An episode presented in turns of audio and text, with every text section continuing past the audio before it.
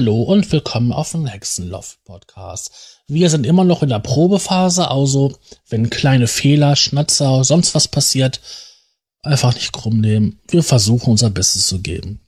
Wie immer habe ich einen Gast dabei. Das ist der liebe Stefan. Hallo Stefan. Ja, hi. Grüß dich. Geht's dir gut?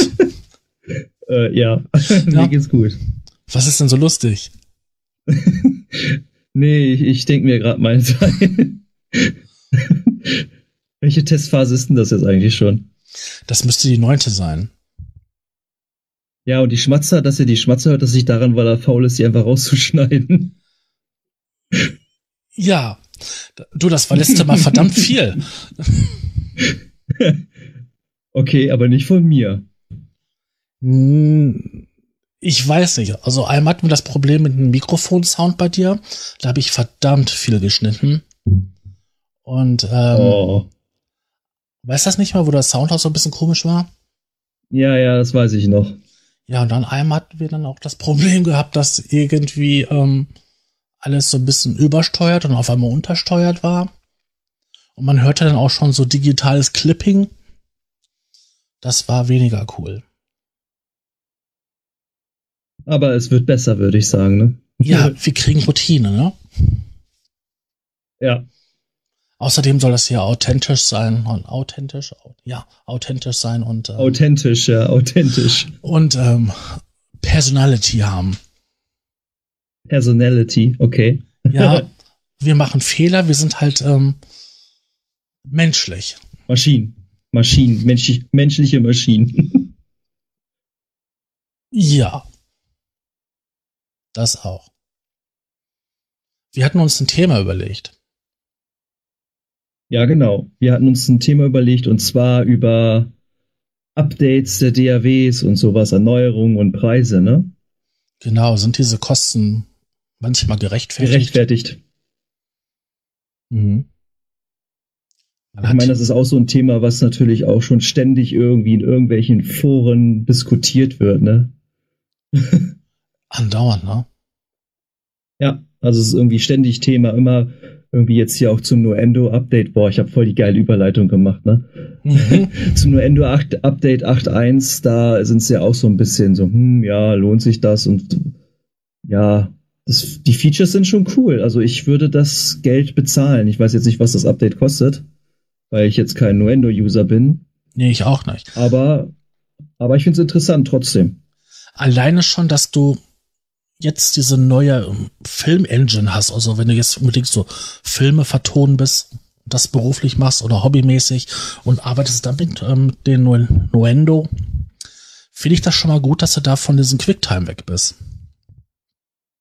Ja, das Quicktime haben sie ja rausgehauen wegen äh, Probleme der Video-Engine, weil ja. es halt eine Sicherheitslücke gab in Quicktime für Windows-PCs. Und äh, darum haben die eine eigene Video-Engine geschrieben. Das ist aber auch, glaube ich, seit der 8er, glaube ich, drinne, wenn ich mich nicht irre. Ja, aber was mich echt wirklich da so ziemlich angekotzt hatte, war immer, das ist ja immer noch auch bei Cubase so, dass du dann halt dieses mitinstallieren musst. Obwohl ich ja eine andere äh, Video-Engine benutze. Ja, also nicht bedingt. Also du konntest, also ich habe es teilweise habe ich es auch weggelassen. Ich habe es meistens immer als einfache Routine habe ich es einfach mitinstalliert, das QuickTime. Muss aber dazu sagen, dass ich jetzt nicht so oft äh, Filme vertone.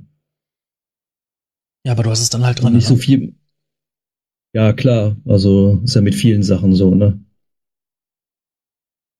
Plugins zum Beispiel. Man hat installiert irgendwie immer seine Plugins, obwohl man sie dann vielleicht doch nicht benutzt. Manchmal. Also nicht immer, aber wenn man sie einfach, einfach, ja, das ist so ein, so ein Heimatgefühl, dass dann das Plugin dann trotzdem da ist, auch wenn man sich benutzt, ist es einfach da und unterstützt dich. Ja, ich weiß, was du meinst. Das ist auch so, wenn du so, so Bundles hast. Da sind dann irgendwie, ja. sag ich mal, ähm, du hast zwölf Stück gekauft in so einem Bundle und davon sind, sag mal, acht Stück kannst du gebrauchen, vier Stück sind richtig geil. Ja, installierst trotzdem alle. Ja, bei manchen Installern ist es ja sogar so, du kannst da teilweise bei manchen Installern ja gar nicht auswählen, welches Plugin du da nicht haben willst oder doch haben willst. Also bei Waves geht es mittlerweile ja, da kannst du ja auswählen und so, aber ich glaube bei äh, Ja, aber nur mal paketweise, paketweise. Also bundleweise. Nee, du kannst nein, du kannst auch einzeln. Du kannst ein, alle Plugin einzeln installieren bei Waves. Das geht. Okay. Also das haben sie in der, das haben sie jetzt in diese über diese Cloud haben sie das jetzt gemacht, dass du das wirklich alles einzeln teilweise auch installieren kannst. Also viele Sachen kannst du einzeln installieren. Oh. Kannst du mal sehen, wie lange ich schon kein Waves installiert habe.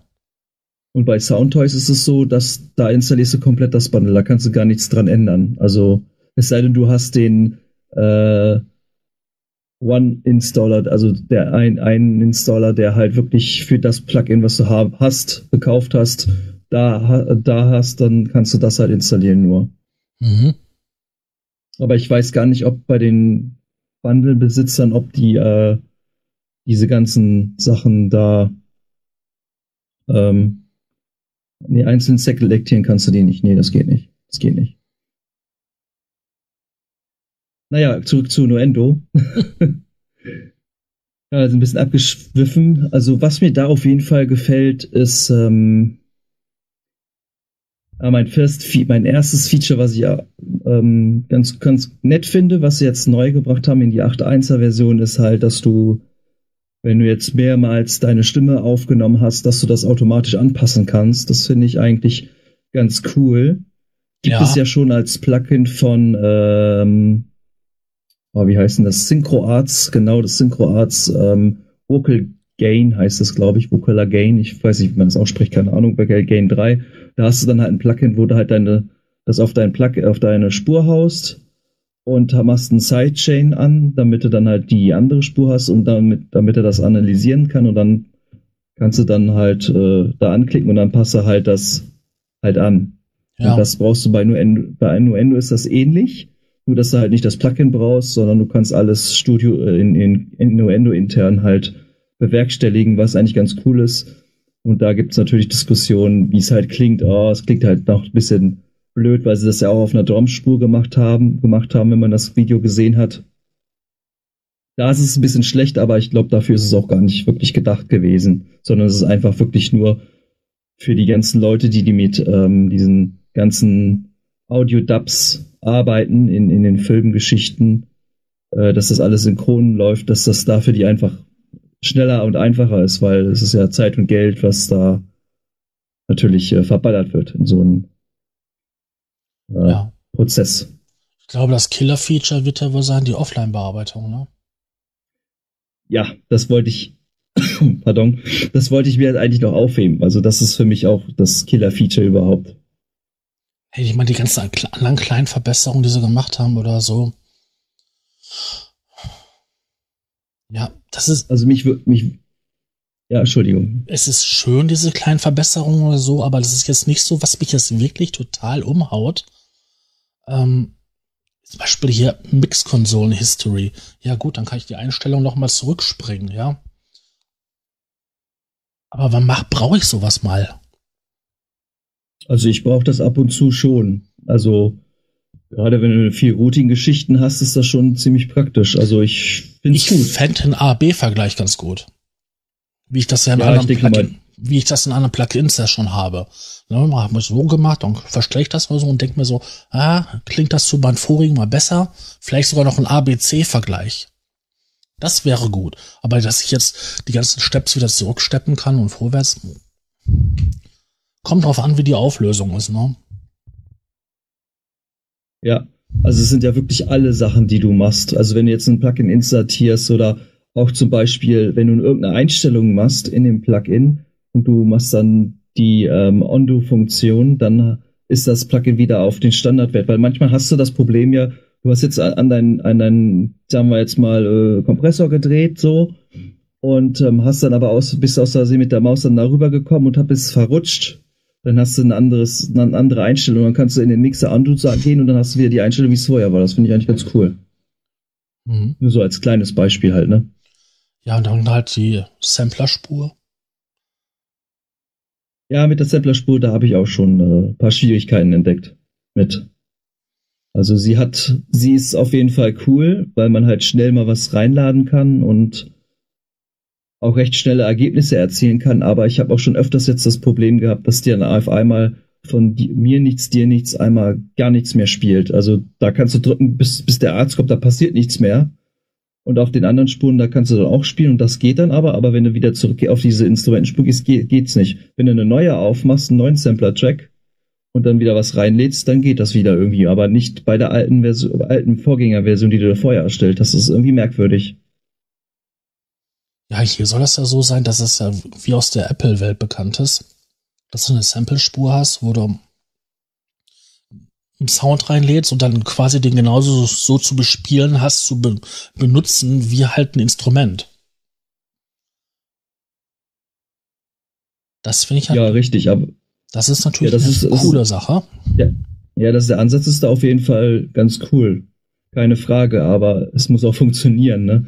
Also ich erwarte dann auch irgendwie, wenn ich so einen Sampler-Track habe, dass der dann nicht auf einmal irgendwie nach, nach irgend, du hast nichts gemacht, du willst nur spielen und dann auf einmal fällt der komplett aus. Das geht gar nicht. Und das ist, und das habe ich auch festgestellt. Ich habe am letztes Wochenende war ich unterwegs, war ich beim Kumpel und da haben wir dann auch Mucke gemacht und ich habe mich so ein bisschen, ähm, ja, ich bin jetzt nicht so der, der ähm, Rufagent-Fan.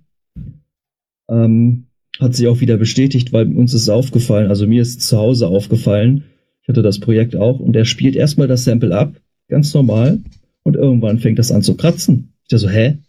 Was ist denn das für eine Scheiße? Warum fängt das an zu kratzen? Ich denke mal, das kann doch nicht sein. Man könnte jetzt sagen, ah, oh, dann hast du eine Latenz falsch eingestellt. Äh, ist nicht der Fall. Wenn du das nämlich schließt, das Projekt und wieder aufmachst, dann geht es wieder eine gewisse Zeit und dann fängt das irgendwann wieder an. Und selbst das Sample fängt dann an, ganz komisch zu, zu kratzen und zu krisseln, obwohl es komplett schön ähm, ab, äh, eingestellt ist in der Laut von den Lautstärkenverhältnissen etc. Und es fängt einfach an so. Als ob ein Buffer überläuft oder was? Ja, so in der Art, genau. Solche Effekte kenne ich aber auch woanders her. Das ist halt ähm, echt nervig, weil du bist dann gerade an deinen Dingen dran, bist im Flow drin, dann hast du so komische äh, Aussetzer, also Aussetzer nicht, aber Artefakte halt, ne? Ja. Und das war halt bei der, war bei der Bassdrum so, weil die hatten wir außen, außen, außen Sample und haben die dann, weil wir sie im Battery recht schnell bearbeiten konnten und ganz cool, äh, Battery sage ich schon, Groove Agent, äh, recht schnell bearbeiten konnten. Das fand ich halt, der Workflow ist eigentlich, finde ich cooler, wenn ich ehrlich bin, als in Battery, da bist du ein bisschen mehr am rumklicken. Und das ging halt in den Rufergänse halt sehr gut. Und ja, Ende des Liedes war halt wieder, dass man halt äh, das wieder irgendwie ein kleines Problem hat. Das taucht nicht immer auf. Was ist nervig? Ja, ja. was sind denn sonst so die Neuerungen im Neuhände? Ja, ähm, das Offline-Bearbeiten natürlich, ne, das ist ja, finde ich ja so total geil. Also das gibt es ja schon seit der 8er Version und mhm. jetzt auf 8.1 haben sie ja auch jetzt die Möglichkeit geboten, dass du äh, auch Mixer, äh, wenn du jetzt zum Beispiel in dem Mixer mehrere Insert geladen hast, Effect Change geladen hast, dann kannst du die auch in den ähm, Offline-Prozess mit reinbringen, was ich sehr cool finde. Oder auch, ähm, dass du jetzt, wenn du was rausrenderst, du kannst den Tail beziehungsweise das Ende von der Heilfahne ähm, dass, dass die mitgenommen wird. Das war ja am Anfang auch nicht, das äh, ging ja auch nicht. Genau. Äh, dass die auch mit rausgerendert wird. Und das finde ich auch sehr, sehr äh, gut. Ja, dann hast du und nicht diese Sprünge, Sprünge, wenn du, sag ich mal, so Loops daraus bastelst oder so. Dann hattest du immer das Problem gehabt, wenn die Heilfahnen nicht mit rausgerendert wurden, dass es dann einfach sich unnatürlich ja. anhört. Ja, und so ist es halt, da wird das halt komplett mit rausgerendert, also je nachdem, wie lang du es halt machst. Und du kannst die halt auf verschiedene Events machen, diese Offline-Prozesse und kannst dadurch auch total flexibel auch total neue Grooves und Sounds erstellen, was eigentlich wieder schöner Sounddesign-Effekt hat. Du sparst ähm, CPU-Last, ne? Ja, genau, das war auch, haben sie auch gezeigt, das waren, glaube ich, irgendwie fast fünfmal weniger, ne? Weniger Prozent irgendwie, so war das. Ich meine, du konntest ja vor, sowas ähnliches konntest ja schon vor in Cubase machen mit den Einfrieren. Nee, nee, es gibt sogar in Cubase gibt es auch noch den Offline-Prozess. Das ist aber noch der alte. Und ähm, du kannst aber bei dem neuen, ist es so in Nuendo, dass du auch trotzdem noch den bearbeiten kannst. Genau, äh, das ist die Neuerung. Genau, du kannst sie ja auch automatisieren, die Sachen im Offline-Prozess. Und das ging ja im, im alten Offline-Prozess geht das ja gar nicht. Also ich denke mal, das wird so eine Art, ja, ich könnte mir gut vorstellen, dass es vielleicht so eine Art Insert 9, 10, 11, 12, 13, 14, 15, 16 Ersatz werden soll. Könnte ich mir gut vorstellen. Wir werden sehen, was das geben wird. Ja, wir werden sehen. Ähm, wahrscheinlich im Dezember, 5., 6., 7., 8. so, denke ich mal, da werden wir wahrscheinlich mehr wissen, denke ich. Ja, dann so Kleinigkeiten wie Sound Randomizer. ja, genau. Was gab's denn noch in, äh, in den Update? Ja, das waren eigentlich die beiden hauptsächlichen Features, ne, mit den Art Vocal Gain Geschichte und auch halt mit dem, äh, mit der Offline-Bearbeitung. Die Side-Change-Dinge haben sie, extra, haben sie jetzt extra eingebaut. Das muss auch nochmal unbedingt betont werden. Sidechain, da habe ich, glaube ich, was verpasst. Was war das nochmal? Ja, die, die Audioeingänge von Sidechain sind VST3 Instrumente-Blöcke. Nicht bei den Effekten, so, sondern bei den Instrumenten. Ach, da haben sie jetzt auch nachgerüstet? Ja, okay, gut. Das haben sie auch gemacht. Das, das war ja das gewesen, wo so ganz, ganz laut alle nachgeschrien haben. Aber das gab's ja schon in Cubase. Also in Cubase 9. Ja, da gab es das, aber nicht in Nuendo. Ja, in Nuendo, ja. ja da gab's ja auch Diskussionen auch in Forum wegen diesen neuen Features, ob es die auch in Cubase geben wird. Und ich bin stark, da, gehe stark davon aus, dass die ähm, in Cubase kommen, weil ich finde, ich meine, wenn ich eine Band rekorde oder einen Sänger rekorde, ähm, ist es für mich auch praktisch, wenn ich, wenn man das dann einfach mit diesem Tool machen kann, dass das automatisch die Stimme anpasst.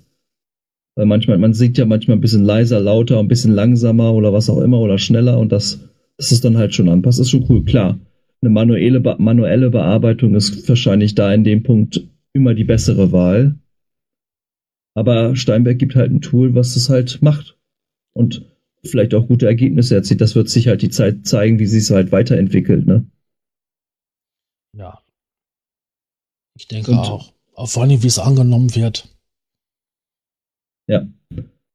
Ist doch genau. Ja, worauf ich eigentlich hinaus, und worauf ich eigentlich hinaus wollte, dass halt im Forum echt sehr heiß diskutiert wird. Ja, wenn das jetzt in Cubase kommt, dann hat ja Nuendo gar keinen Mehrwert mehr und naja, ich finde, Nuendo hat seine Berechtigung, weil es einfach mehr für den, für, für Film und so Sachen ausgelegt ist, mehr als wie Cubase und da auch mehr Features hat, wie diese, ähm, wie heißt es, AD, wie heißt es irgendwie? Ich weiß jetzt nicht, wie das heißt. Oder auch diese ganzen diese ganzen Stimmen aufnehmen kannst und halt in so verschiedene Pakete packen kann und was weiß ich alles. Mir fällt, kommt mir Fall gerade nicht auf, kommt der Name gerade nicht in den Sinn. Und ja, also ich denke mal, das wird auch in Cubase kommen. Oder ja, später. Die haben ja auch die ganzen also Klamotten für den, für den 5.1 und für den 9.1 und wer weiß was und 12.1 Sound.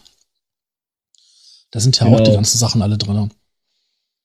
Ja, und die, ich behaupte jetzt mal, das behaupte ich jetzt mal nicht, weil dann wird mir wahrscheinlich der Kopf abgerissen. Aber ich denke mal, viele arbeiten, wenn sie mitarbeiten, dann arbeiten sie wahrscheinlich noch nicht mit 9.1, sondern eher mit 5.1 und so. Ja, kommt drauf an, wofür, wofür man arbeitet. Wenn du ähm, fürs Kino richtig, arbeitest richtig. oder so. Ja, da wäre natürlich sowieso nur Endo dann eh besser für das. Ja. Wobei ich meine, es gibt, glaube ich, auch schon etwas Größeres. Nee, nee, in Cubase gibt's nichts Größeres, nee. Wobei in Nuendo gibt's ja auch dieses, von Algorithmix gibt's ja auch diesen, ähm, das Tool zum, für, für die 9.1 Geschichte und 5.1 Geschichte und 6. und 7.1 Geschichte zum Mixen und so von links, rechts und so ein Krempel, das ist, hm, dass du den Sound im Raum, auch nicht drin, ne? dass du den Sound so richtig im Raum produzieren, platzieren kannst. Das habe ich nämlich in manchen Instrumente, extra drin, wenn die halt im 5.1 Modus laufen. Dann kann ich den Sound quasi im Instrument platzieren. Mhm.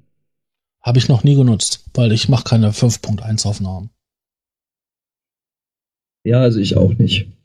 Ich habe auch keine Abhörer dafür. Ja, das ist ja der zweite Punkt, ne? Also Leute, die Fernsehen gucken, sage ich jetzt mal, die haben vielleicht da haben die 5-1. Also wie mein Vater, der hat auch eine 5-1-Geschichte, ne? Mhm. So ein kleines ja, Hum, Theater ist jetzt vielleicht übertrieben, aber Ähm, ja, so ein 5.1-System halt, was, was man ja auch recht günstig mittlerweile erwerben kann. Ja, und da ist für Filme und so ist das natürlich praktisch, um Musik zu hören. Äh, Wäre es vielleicht in manchen Sachen auch cool, aber. Äh, ja, aber dann, die Musik muss dafür gemacht sein, ne? Richtig, und da gibt es wahrscheinlich auch nicht so viele Leute, die das dann machen. Es gibt so gut wie keine 5.1 Musik. Das hat sich einfach nicht durchgesetzt, weil du brauchst auch andere, ja. andere CDs dafür. Also eine normale CD oder so, da würdest du ja keine 70 Minuten mehr drauf kriegen, wenn da 5.1 Sound drauf ist. Außer brauchst du dann diese, wie sollte das Ding eigentlich heißen, Super CD? Wo einfach eine höhere Datendichte naja, drauf ist. Naja, es gibt ja noch andere Formate wie Blu-ray und so, ne? Ja, dann müsstest du das damit machen und dann bräuchtest du quasi wieder neue Platten, neue CD-Spieler, also sprich ein Blu-ray-Player und, und, und so weiter und so fort. Und das hat sich einfach nicht ich durchgesetzt. Behaupte, ich behaupte jetzt mal, fast jeder hat mittlerweile einen Blu-ray-Player irgendwie oder zumindest ein, ein, so ein System. Und du, du kannst es ja, man könnte das ja auch so machen, dass du das 5.1 auf dem USB packst. Ich meine, jeder Fernseher hat mittlerweile USB-Anschluss und dann kannst du es da auch rüber. Und das ist dann halt mhm. mit Audio, ne? Ja. Also Möglichkeiten gibt es auf jeden Fall. Aber es gibt auch so Leute wie ich. Ich habe keinen Blu-ray-Player, ich habe kein 5.1-System. Was hast du dann? Ma, o, am. ich habe Stereo. Ich habe sogar Mono. Mono kann ich auch. Zieh ich, zieh ich einfach den rechten Kanal raus. ja, aber in, da sind auch noch neue Plugins dabei, habe ich gesehen, ne, in dem Paket. Hast tatsächlich Frequency EQ. Das ist so ein schöner Equalizer, grafisch gut aufgebaut, der neun Bänder hat. Nee, acht Bänder. Aber der ist auch nicht neu, den gab's in Cubase schon. Ja, aber den haben sie jetzt in, da drinnen neu. Tja, dann halt den, ähm, den Halon Sonic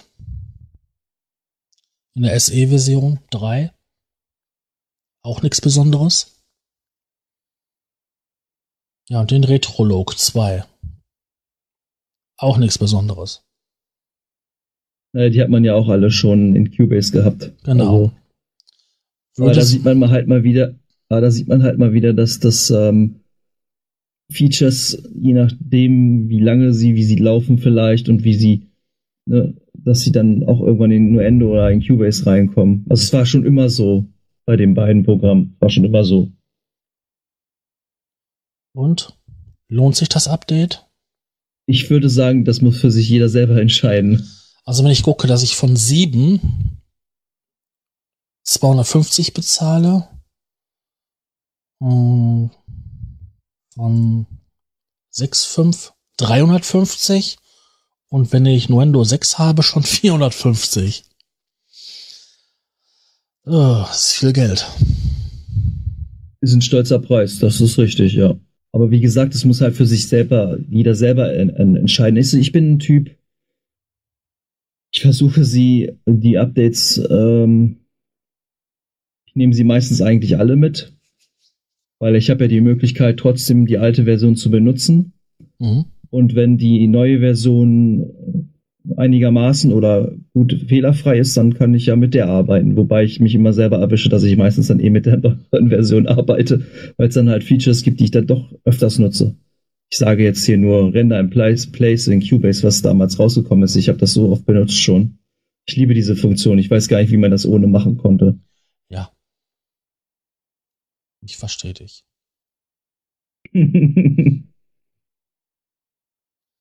Aber das, das, ähm, das Update von es 8, 8 auf 1, das kostet nichts, ne? Äh, das von 8 auf 801, nee, das kostet nichts. Erst wahrscheinlich ab 8.5. Ja, wie immer bei denen, ne? Die 05er kosten ja. bei denen. Ja, und die Nuller-Version, die kosten auch. Einmal die 05er-Schritte, ne? 0, 05. Genau. Hm. Ja, genau. Wobei die Nuller-Versionen dann halt immer ein bisschen teurer sind. Aber da gibt's dann meistens dann noch ein paar mehr Funktionen, die dann dazukommen sollen. Zumindest werden sie so uns suggeriert, dass es mehr Funktionen sind. Genau. Und mehr Manchmal sind es auch, manchmal sind es auch einfach nur Schwimmverbesserungen. Genau, das kann ich mich doch noch sehr gut an manche Sprünge erinnern von Cubase. Da wolltest du unbedingt eine neue ja. Funktion haben, aber hast im Endeffekt ein paar Verschlimmbesserungen mit eingekauft. Ja, aber das hast du, denke ich mal, in jeder Software irgendwie, dass das ähm, bleibt einfach nicht aus bei Software.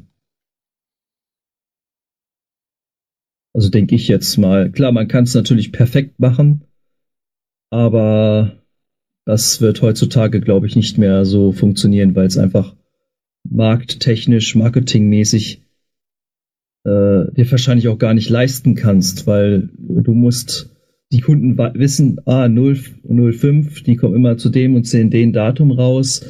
Also müssen wir was rausbringen und ähm, ja, klar wäre es manchmal schön, okay, gut, dann sollen sie zwei von mir aus ein Jahr länger dran sitzen und dann hast du was wirklich, was richtig läuft, aber dann bist, kannst du dir auch nicht sicher sein, ob das dann wirklich richtig läuft. Und die haben ja genug Leute bei den Beta-Tests und so. Richtig. Bei manchen Sachen fragt man sich bei manchen Sachen fragt man sich dann echt, wurden diese Fehler nicht gefunden? Bei manchen Sachen wurden sie einfach nur nicht äh, mit reingenommen, weil sie halt äh, doch vielleicht ein bisschen komplexer waren und so. Das weiß man ja halt als Außenstehender dann ja auch nicht, ne? Nee, manchmal fragt man sich das ja auch wirklich. Warum produziere ich diesen Fehler alle Nasen lang und warum haben, sind die bei ihrem Beta-Test nicht darauf gekommen, dass es diesen Fehler gibt? Ja. Oder man musste, oder man musste das Produkt auf den Markt schmeißen, weil man die Erwartung der Kunden erfüllen wollte. Ja, das, also die Firmen haben da ja auch so einen gewissen Druck drauf, also einen gewissen Druck, ne, den die halt haben. Mhm. Weil jeder weiß eigentlich, also fast jeder weiß, sag ich jetzt mal so, wenn, wenn das jetzt bald demnächst Cubase 9.5 kommt, weil sie den Zyklus, die langjährigen Cubase-User das wissen. Richtig, die erwarten das. Naja, dann erwarten, genau, und die erwarten dann ja auch was, so. Und Aber, äh, so wie ich es auch, so wie ich es auch aus einem Gespräch von einem Steinberg-Mitarbeiter mitbekommen habe, soll sich auch ähm, einiges, was MIDI betrifft, ändern. Ja, ich wollte gerade fragen, ob du da schon was weißt. Also MIDI-technisch wird sich da wahrscheinlich ein bisschen was ändern. Er konnte mir, hat mir natürlich nicht gesagt, was genau, aber ja, ich glaube, die wollen so ein bisschen diese, diese MIDI-Spur so ein bisschen ähm, weghaben. Bei ähm, Studio One ist es ja auch schon so, dass es da ja schon seitdem es die Software gibt, gibt es ja eigentlich in dem Sinne ja keine richtige MIDI-Spur, sondern mehr so eine Instrumentenspur. Und so eine MIDI-Spur erzeugen kannst du da ja gar nicht, wie ich das nee, äh, mitbekommen habe. Da ist in der Instrumentenspur, sind die MIDI-Daten mit drin. Genau. Und das ist ja in Cubase ja auch so. Und ich denke mal, dass sie diese Spur, sie werden sie wahrscheinlich noch da lassen halt, weil viele halt auch noch angewiesen sind. Weil sie halt, was weiß ich, ich weiß nicht, was sie da vorhaben. Ich bin da auch sehr gespannt, was da kommen wird, aber ich glaube nicht, dass es in 9.5 kommt, sondern eher in, in, in der 10er-Version frühestens die können die MIDI-Spur eigentlich so nicht weglassen, weil du also, musst da also die MIDI-Spur die für externe Geräte oder so, du brauchst so da mindestens einen also Platzhalter ja, dafür. Naja, das kannst du mit einer Instrumentenspur machen. Ja, dann brauchst du mal einen Platzhalter, ne? Der dir irgendein Instrument halt ähm, Platz. Keine vordefinierte Sachen. Ja, wieso? Du kannst doch dein externes Gerät als Instrumentenspur machen. Das ist doch, wenn du externe Geräte machst auf Tab F4, dann auf ähm, externe Geräte, mhm. erstellst du doch eine ähm, Instrumentenspur automatisch damit, mit MIDI-Verknüpfung und allem drum und dran. Aber er hat auch gesagt, ähm, MIDI wird auf keinen Fall tot sein. Es wird halt nur überarbeitet, denke ich mal, oder so, was weiß ich, was, was, was da noch kommen, was da kommen mag. Aber MIDI wird auf jeden Fall bestehen bleiben, weil ich hatte ihn schon gefragt, wie sieht denn das da mit den, mit den ganzen Rack-Sachen aus, wenn du da mehrere MIDIs hast und so. Und also da wird sich nichts, nichts groß ändern, aber es wird halt ein neuer Sprung wird, soll gemacht werden irgendwie. Mal sehen, was da kommt. Aber sonst weißt du nichts, ne? Nee, sonst weiß ich nichts. Ich habe auch nichts in der Gerüchteküche gehört. Ja, also im also Steinberg ist es, muss man ja im Moment ist es ja echt so, dass Steinberg auch ziemlich gut dicht hält, ne? Also. Ja. Da sickert, sickert recht selten was durch. Wie sieht's bei dir mit Wavelab aus? Ja, Wavelab habe ich mir natürlich auch das Update angeschaut. Das fand ich auch sehr, sehr interessant. Ich habe ja noch die äh, 8er LE. Könnte für, für 30 Euro auf die Elements auf 9.5 gehen. Mhm. Ja, ich weiß noch nicht, ob ich es machen soll, weil jetzt so viel arbeiten tue ich mit Wavelab eigentlich nicht. Ich auch nicht.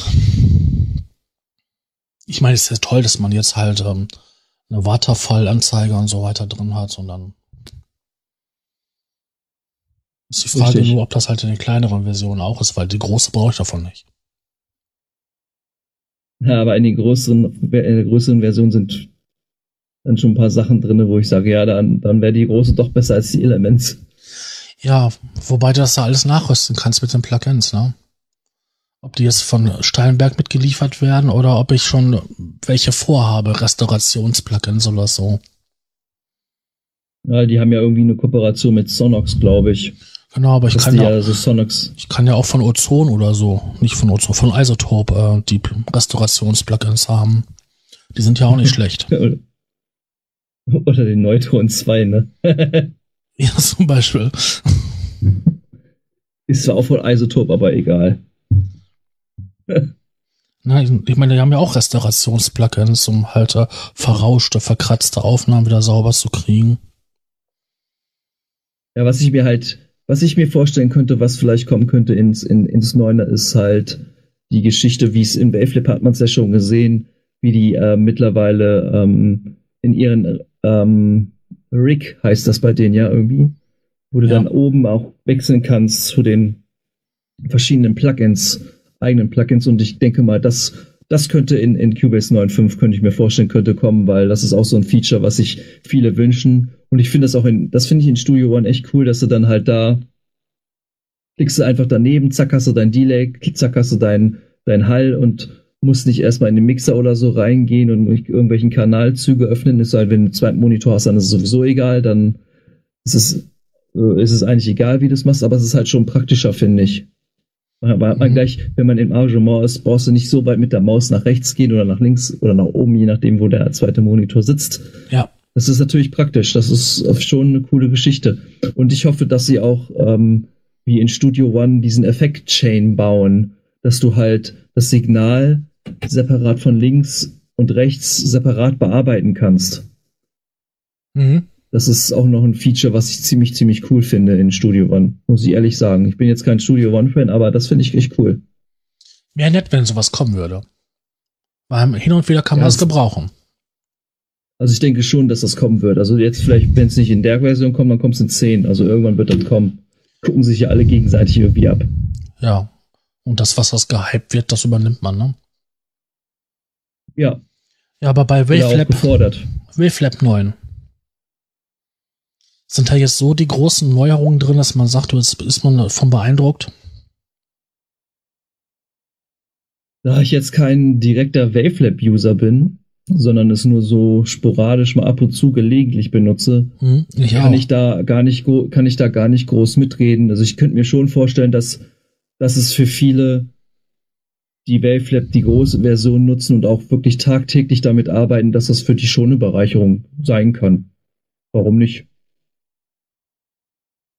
Vor allem schien es ja auch so, dass da gibt es ja jetzt diesen DDP-Player und ähm, das soll ja auch irgendwie schon ziemlich hilfreich sein, ähm, um die damit die Leute, die Kunden das sich mal anhören können, wie das dann klingt, weil das dann anscheinend einfacher ist zu, zu bearbeiten und was weiß ich. Ich kenne mich da persönlich nicht so mit aus. Ja, aber wenn man so mal überfliegt, was da jetzt so dabei ist, das, was an Plugins mitgeliefert wird, das kann ich mir auch anderswo einkaufen.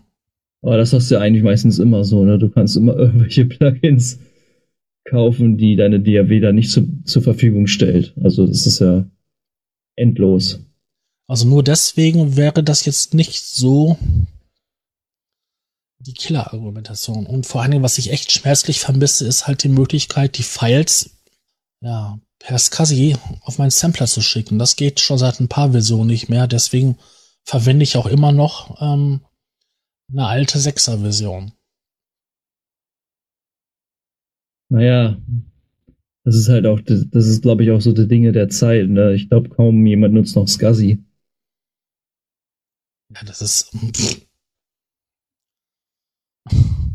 ist jetzt keine Argumentation, ich weiß, aber ähm, ja, es ist halt ein Format, was mittlerweile ausstirbt. Ne? Richtig. Aber wie gesagt, also das ist, das war damals eine super Funktion gewesen. Ne? Konntest du halt äh, die Samples anstatt auf Diskette oder sonst wo zu speichern, dann in den Sampler rüber, einfach so aus, der, aus dem Programm geschnitten, zack, rüberschicken, fertig. Fand ich cool. Dafür kannst du jetzt in Cubase einen Button drücken, damit dann das Audiofile in Wavelab kommt, dann kannst du es da bearbeiten und kannst es wieder in Cubase zurückschicken. Ja, gut. ja, das, das, ist, das, ist die, das, das ist wahrscheinlich dann die digitale SCSI-Version. Das ist dann, ja. Aber ich meine, wer verwendet heutzutage noch einen externen Sampler? Äh, weiß ich nicht. Ja. Wobei ich öfter, öfters höre, dass so ein richtiger Hardware-Sampler doch in manchen Punkten doch besser klingen kann, gerade was die Oktavierung und so betrifft. In den Algorithmen und so. Es ist gut, wenn man so einen hat.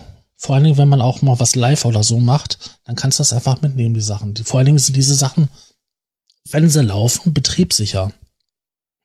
Ja, das ist ja auch wichtig. Na, betriebssicher. Wenn, wenn du ein Setup hast, was funktioniert oder so, ne, die Festplatte, bla bla, zack, startest du das Ding, lädst deine Daten rein. Gut, das dauert eine Zeit lang, über die SCSI-Platten die Sachen zu laden. Da waren ähm, Yamaha-Sampler zum Beispiel nie die schnellsten drinne. Emu-Sampler waren wesentlich schneller. Ja, aber dann hast du die Sachen halt geladen gehabt und dann lief das Ding. Solange bis da jemand den Strom ausgemacht hat. Mir ist noch nie ein Sampler abgekackt.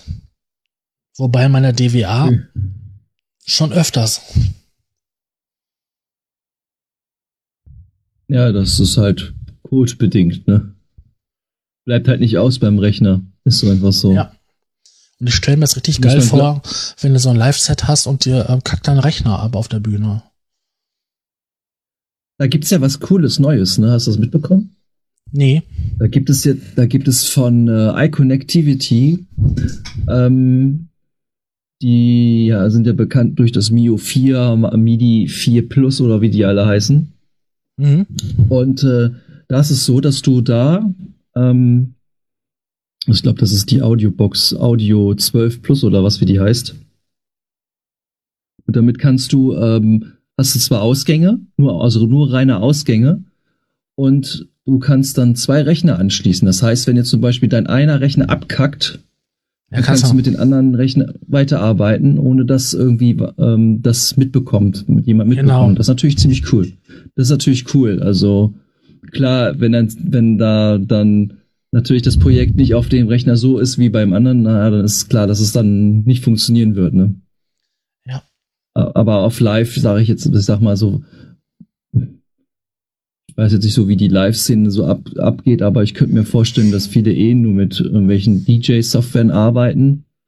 Nein, die viele vielleicht haben manche, manche, manche sogar auch noch, ich bin noch nicht fertig gewesen, mit Ableton vielleicht auch genau. noch, dass sie da halt viel für live machen, halt mit ihren Controllern und so. Ja. Ob die dann noch irgendwelche äh, Sampler aufhaben, also, also Kontaktsampler oder was auch an, was es noch so an Samplern gibt, aufhaben, das mag ich sogar zu bezweifeln, dass sie das haben. Kommt oder machen, an. sagen wir es mal so. Manche haben ja, auch Instrumente, manche haben auch Instrumente offen und spielen damit live, ne, Soundverformung und so, solche Sachen oder Manipulation live. Ja, wenn die dann halt. Ja, das macht ein Freund von mir auch. Und wenn die das Ding dann halt einfriert und du hast so einen Freeze-Ton, ja, ist bestimmt ganz witzig ja, gleich recorden und dann irgendwie was draus machen. Ja. also mit Live-Hardware arbeitet ein Freund von mir auch und ähm, hat aber auch, arbeitet da auch mit, mit äh, arbeitet tatsächlich da mit ähm, Cubase. Und ähm, das ist eigentlich sozusagen, das spielt, da spielt er dann ab mit und aber auch äh, mit Hardware wie Muga Fuga und so und lässt dann das, den Sound da durchlaufen und so weiter und so fort. Und das klappt ganz gut, weil Hardware verbraucht ja nichts an Leistung. Richtig. Also der spielt dann quasi da halt so ein, so ein Grundgerüst ab und dann bastelt er noch links und rechts noch ein paar Sachen dazu. Ja, nicht nur links und rechts, sondern auch Effekt und so. Mhm. Es ist schon, schon, schon eine kleine Effektgeschichte dann eigentlich, wirklich. Ein Act. ein Akt. Aber würdest du jetzt sagen, dass bei Wavelab 9.5 jetzt das super Ding drin ist? Also für mich persönlich nicht. Also ganz nee, ehrlich, für mich auch für mich nicht. persönlich super toll. Jetzt kann man bei, bei Apple sogar die Touchbar unterstützt. Wow. Also das, das ja. ist jetzt nichts, was ich jetzt, wo ich auch sagen würde, auch das würde sich lohnen für mich, diesen Update-Schritt zu machen. Ja, für manch andere ist es vielleicht einer. Ja. Also da ist jetzt nichts, wo ich sage, das hätte sich gelohnt. Also für mich persönlich nicht, für andere vielleicht schon. Das weiß ich nicht. Was fällt jetzt zu Fruity Loop ein? Ist eine DHW. ähm, ja, auch ein sehr nettes Tool auf jeden Fall. Ne? Anderes Konzept wie, wie Cubase und Studio One und, und Logic. Mhm. Mehr Pattern basierend. Richtig. Ähm, arbeite damit jetzt, früher habe ich da mal mitgearbeitet, aber jetzt nicht mehr, aber haben auch, glaube ich, recht viel gemacht am Mixer und ähm, auch haben auch natürlich dieses Konzept wie äh, in Studio One, dieses Modulare, wo du wirklich verschiedene Sounds mit an, anderen äh, VSTs machen kannst, also mit anderen sind die zusammen. Irgendwie links ist, ist, ein, ist ein, eine Diva und rechts ist ein Hive und das geht dann halt in einen Kanal dann raus als, als ein, ein eigenständiges Plugin. Ja so links und rechts getrennt oder sowas weiß ich und was du da noch alles machen kannst. Wie so, wie so ein wirklich so Modularsystem einfach. Das ist auf jeden Fall cool, ja. Und ja, natürlich auch eine bessere Integration irgendwie mit, mit den Android-Handys und so. Und da wurde dann auch wirklich mit den Android dann auch irgendwie das auch bedienen kannst, den Mischer und so mhm. und keine Ahnung. Also ich bin da nicht so tief drinne mit, mit FL Studio. Nee, das, das gibt es wirklich. Du kannst halt auf dein, ja, nicht nur iPad, sondern auch auf dein Tablet mit Android kannst du ja, halt weiß, ähm, ich schon gemacht. die Steuerung und so weiter machen. Das ist ähm, schön gelöst dort und vor allen Dingen auch wenig Latenz. Oder in dieser ähm, ja, mobilen Version kannst du ähm, quasi so ein Grundgerüst basteln unterwegs und dann zu Hause halt das super einfach importieren, damit rumspielen und das dann weiter ausbauen und besser und schöner und Sounds tauschen und ist eine coole Idee. Ja, nicht umsonst arbeiten damit viele junge Leute. Also ich habe mir mal die, die, die Software angeschaut für Sandy und ich weiß das ist für mich, boah, krieg ich, krieg ich einen Krampf. Also ist für mich nichts. Nee, für mich als ist das Controller, auch nicht. Also als Controller würde ich sagen, ja, das, das kann man machen auf jeden Fall, aber nicht irgendwie so. Es gibt Leute, die machen damit Musik, die können das auch, die, die haben da gar keine Probleme mit und keine Ängste oder was weiß ich. Aber für mich ist das überhaupt gar nicht so. Auf so vor allem, mein Handy ist nicht das größte Handy und dann, dann und dann habe ich keine kleinen Hände, dann, nee, das ist wieder zu blöd. Ja. Aber dieses Mal haben sie in dieser Version wirklich sehr, sehr viel neue Sachen reingesteckt und auch Sachen überarbeitet. Auch der Look hat sich geändert. Ja, der Look ist, glaube ich, seit 12er schon ne? anders. Mhm, aber die haben das noch ein bisschen schöner gemacht, dass man halt auch mehr unterscheiden kann. Und ich muss sagen, ich finde es gelungen. Wenn man ja, die haben jetzt auch Dings, die, die haben, glaube ich, Ordnerspuren auch jetzt mittlerweile, glaube ich. Ne? Richtig. Du kannst mhm. auch ähm, Spuren miteinander verketten. Also wenn dann das da, da passiert was und dort was, dann kann die andere Spur wieder das machen. Du kannst mit anderen Spuren Automatisation auf einer anderen Spur steuern. Das ist eine ziemlich coole Angelegenheit. Ja. Wird natürlich auch irgendwann sehr komplex, das Ganze, ne? Ja, du kannst das ausbauen, wer weiß wie, ne? Das sind. Ja. Aber damit hast du schon diese Möglichkeiten halt wie in der Modularwelt. Ja. Auf jeden Fall. Ja, und halt das große Machtwort ist halt Multitouch, ne? Ja, Multitouch, ich weiß nicht. Ich habe zwar einen Touch-Monitor, aber das ist noch eine der ersten Generationen, der, ich glaube, gerade mal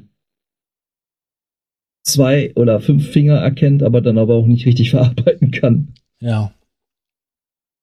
Und ich hatte mir eigentlich auch dazu, also, ne, weil ich damals so naiv war, dachte ich so, ach cool, dann kannst du deinen Mixer mit deiner Hand so machen und so und steuern mit mehreren Kanälen. Nee, da brauchtest du aber ein Multi, Multi-Touch-Ding und das ist halt, das macht das der Monitor nicht.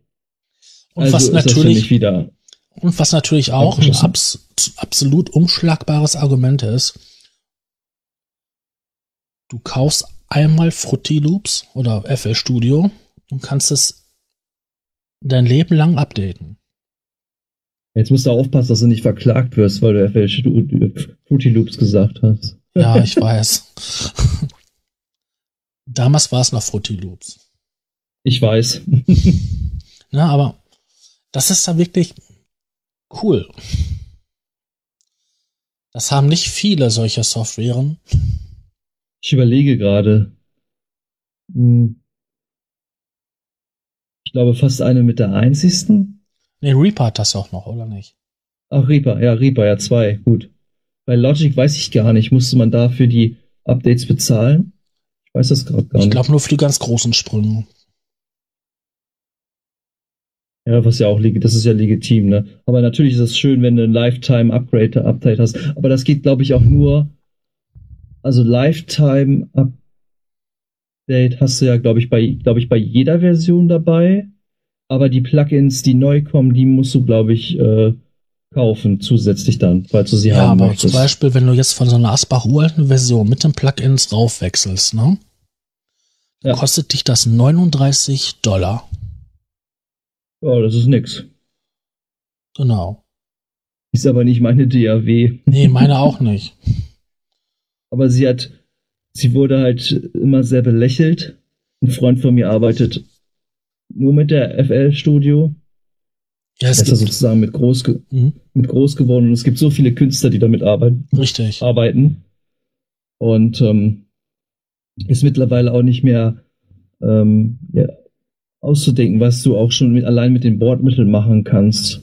Ganz genau. Kannst du ja, kannst du ja auch recht schnell ein Sidechain und alles ähm, machen, weil das recht simpel, aufge recht cool einfach und auf, einfach aufgebaut ist. Das finde ich halt ganz cool, dass du halt in den ähm, Automationsclips heißen die ja, glaube ich, äh, hast du deine Automation drin und die kannst du dann halt so, wie du haben willst, machst du dir dann ein und dann kannst du die nach links oder nach rechts schieben oder auch zu einem anderen Ding hinschieben und dann passt das und macht das. Das ist, das ist ziemlich cool.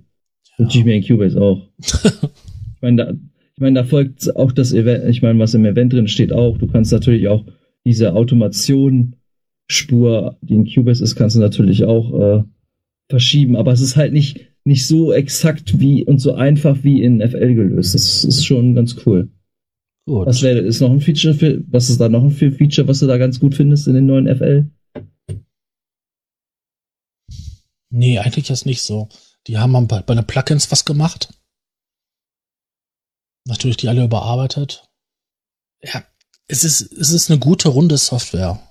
Also ich würde sagen, dass sich die paar Taler von einer alten Version auf einer neuen Version sich echt lohnen würden. Dann sehe ich dich sehen mit Fruity Loop Studio? Gar nicht. Nein, mit FL Studio, Entschuldigung. Gar nicht. Ich weiß gar nicht mal, wo meine alte ähm, Testversion ist, die ich halt äh, zu meiner Soundkarte dazu gekriegt habe. Da müsste sogar noch der Registrationscode drauf sein. Ich habe die Software nie registriert. ja, dann gab es ja noch Apple irgendwie, ne? Da gab es ja auch irgendwie ein neues Update auf 10. Richtig. Das ist auch so ein, so ein Update, wo die Leute dann ganz laut geschrien haben. Hm, inwiefern sich das lohnt. also wenn ich mir so die Features angucke, die als Features dargestellt wurden, dann denke ich mir so, jo, sind für mich jetzt keine, das sind für, da würde ich ehrlich sagen, das sind für mich irgendwie keine großen, keine großen Erneuerungssprünge, weil so Automation und so ein Krempel und und dieses Schieben von der Audiospur in, in den Event, äh, sage ich jetzt mal, es geht auch in Cubase schon total lange. Die haben die Oberfläche geändert. Ja, das mag sein. Das Ding sieht einfach jetzt ein bisschen mehr aus wie Apple.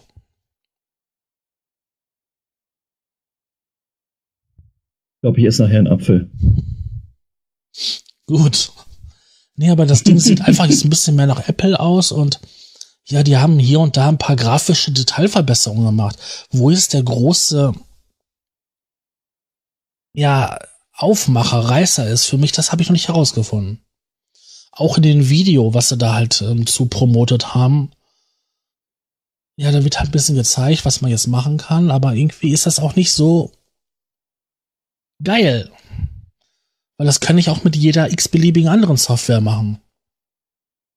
Also ja, es gibt äh, ja, es gibt da keine großen Erneuerungssprünge, ne? keine neuen Ideen. Also ja. im, im, Video sieht man ja auch, wie der eine spielt und hat aber vergessen aufzunehmen und dann kannst du das ja äh, wiederholen, damit du dann die MIDIs da hast. Ich meine, das hat Cubase schon seit Anfang an, glaube ich, diese rückwirkende Aufnahme. Nee, seit Anfang an haben sie es nicht. Also zumindest seit ich es kenne, ist es, glaube ich, drin. Seit der Vierer ist es, glaube ich, drin. Ja. Also bin ich der Meinung. Studio 4 war es, glaube ich, schon mit drin. Lass es 5 sein. Ich glaube, eher, eher in der 5 war das drin, dass bei der 5 das machen konntest. War richtig. Also das ist auf jeden Fall. Richtig intensiv und mit Cubase habe ich angefangen in der SX3. Da war es definitiv nicht drin. Ja, dann ist es später erst gekommen. Aber es, es gibt schon länger als. als genau. Ne? Das gibt schon länger. Musste es zwar auch aktivieren. Ist, ist jetzt standardmäßig nicht, nicht sofort an gewesen. Ob das jetzt so an ist, weiß ich gar nicht, weil ich habe das nie so großartig genutzt. Äh, kannst du es über Tastaturbefehl, machst du das? Genau, ne? Also ich, ich bin ja sowieso so ein Tastaturtyp, der mit vielen Shortcuts arbeitet. Und da finde ich das super, super praktisch, weil dann hast du eine Idee, spielst die und dann denkst du, ah, das war cool, scheiße, jetzt hast du dich aufgenommen, ah, drückst auf Taste, alles da, wie du es hattest. Geil. Ja, ich wollte heute auch Tastaturkürzel benutzen. Ich wollte die Kapitelmarken setzen. Weißt du, was da für ein Tastaturkommando da nutzen musst? Alt F4. Bei Cubase. Ja. nee, da wollte ich das nicht. Ich wollte das hier bei, bei der Software, wo ich da nicht, wo ich den Podcast mit aufnehme. Da wollte ich das machen. Ja, musst du auch mit Alt F4. Das geht, das ist übergreifend. Nee, das ist hier sogar M ist das. Alt F4 geht. Ja.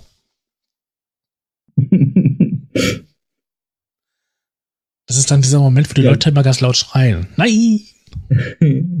ja. Für alle, die es nicht wissen, Alt F4 beendet das Programm. Nein! Jetzt hast du es verraten. Whee. Ja.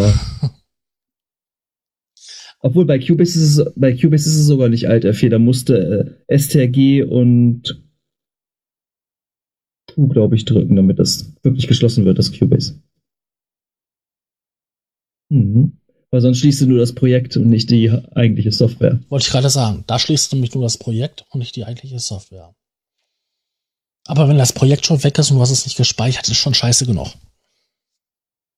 Ja, es sei denn, du wolltest nicht speichern, dann ist es egal. Ja. Dann ist es egal. Also, ich bin zwar kein Live-User, ich werde es auch höchstwahrscheinlich nie werden. Ich weiß, dass ein paar meiner Bekannten ganz gerne damit arbeiten und auch schnell und gut. Aber ich glaube, das Update auf 10, das lohnt sich nicht. Ich weiß auch gar nicht, was sollte das kosten? 150? Weiß nicht. Okay, ja klar, es ist vielleicht auch, es ist auch so, dass auch wahrscheinlich auch vielleicht sogar auch vieles unter der Haube passiert ist, was sie nicht jetzt aufgeschrieben haben oder nicht so als notwendig äh, gesehen haben, was dann die User mit der Zeit dann merken, oh, guck mal, das ist da einer doch ein bisschen anders. Ja, aber die Leute haben so sich tierisch, die haben sich tierisch aufgeregt. Ja, vielleicht ist was unter der Haube ja, passiert. Irgendwelcher Code, der besser ist. Ja. Verständlich ist es auf jeden Fall, wenn sich die Leute darüber aufregen. Das sind halt einfach Features, die meiner Meinung nach zu jeder, jeder normalen Standard-DAW gehören einfach dazu, finde ich. Auch wenn manche Funktionen anders laufen bei anderen Herstellern. Gut. Mhm. Kommen wir mal nach Reason. Reason. Ja, ich glaube, ich muss mal niesen. Die Propellerheads. Also, der Werbeclip, den ich dazu gesehen habe, der war ein Mehr an Mehr an Mehr. Wir haben mehr. Wenn ich mir haben Sie mehr? Ja, das umfangreichste Recent-Update überhaupt. Es sind bei ein ja, neuer Synthesizer, der hier so, ja, er hört sich interessant an. Es halt dieses, dieses Phasenschiffing-Dingsbums-Gemoppel. Ich will das jetzt auch nicht irgendwie auf Englisch aussprechen, aber er heißt Europa und ähm, soll sich für große epische Sounds eignen.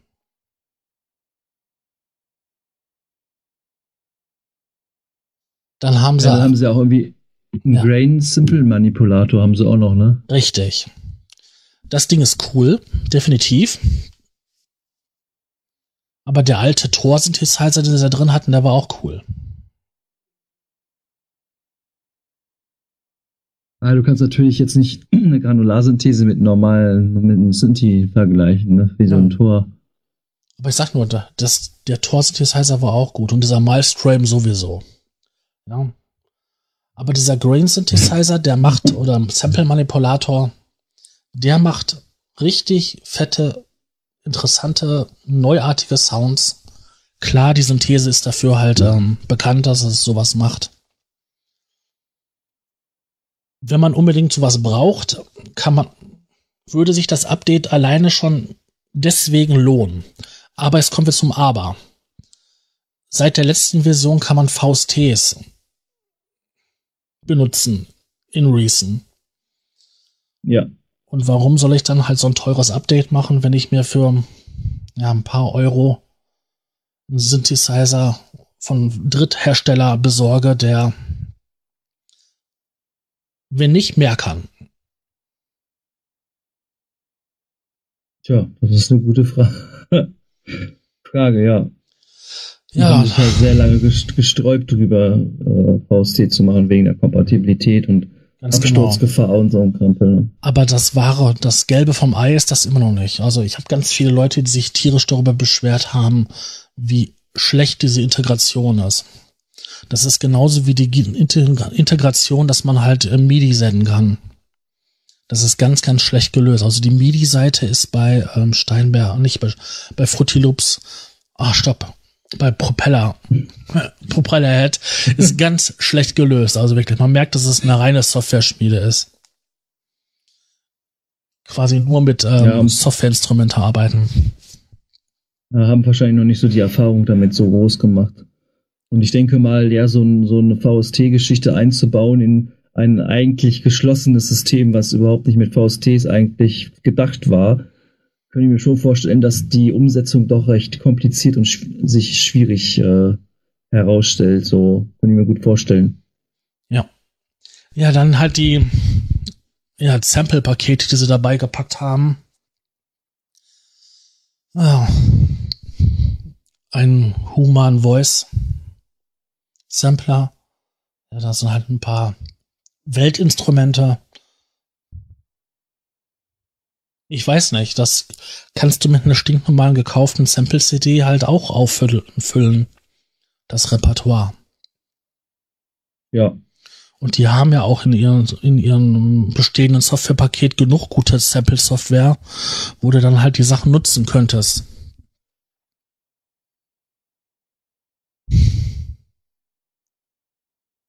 Ja, dann haben sie noch Modulationseffekt. Das war's. Also so viel mehr ist das jetzt nicht. Wo das jetzt das große, umfangreichste Update aller Zeiten ist, ähm, weiß ich nicht. Die haben zwei interessante Synthesizer dabei. Und der Rest ist so. Yeah. Ja, das ist aber auch immer Marketinggeschichte, ne? Wie oft, ja, die revolutionärste eine revolutionärste Update ever, was es jemals gab. Das, das, das, das, das. Es ist doch jedes Mal derselbe Marketingmist. Ja. Also, weiß ich nicht.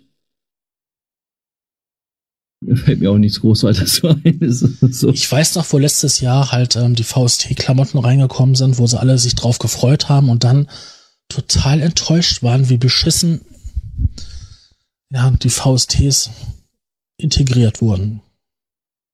Und dass das eigentlich mehr oder weniger unbenutzbar war. Deswegen ist, ja, sogar, deswegen ist sogar ein Bekannter von mir von, äh, von Reason weggegangen, der jahrelang sehr zufrieden mit Reason produziert hatte und auch einige Plugins ähm, dort hatte und viel, viel Geld für gelassen hat übrigens.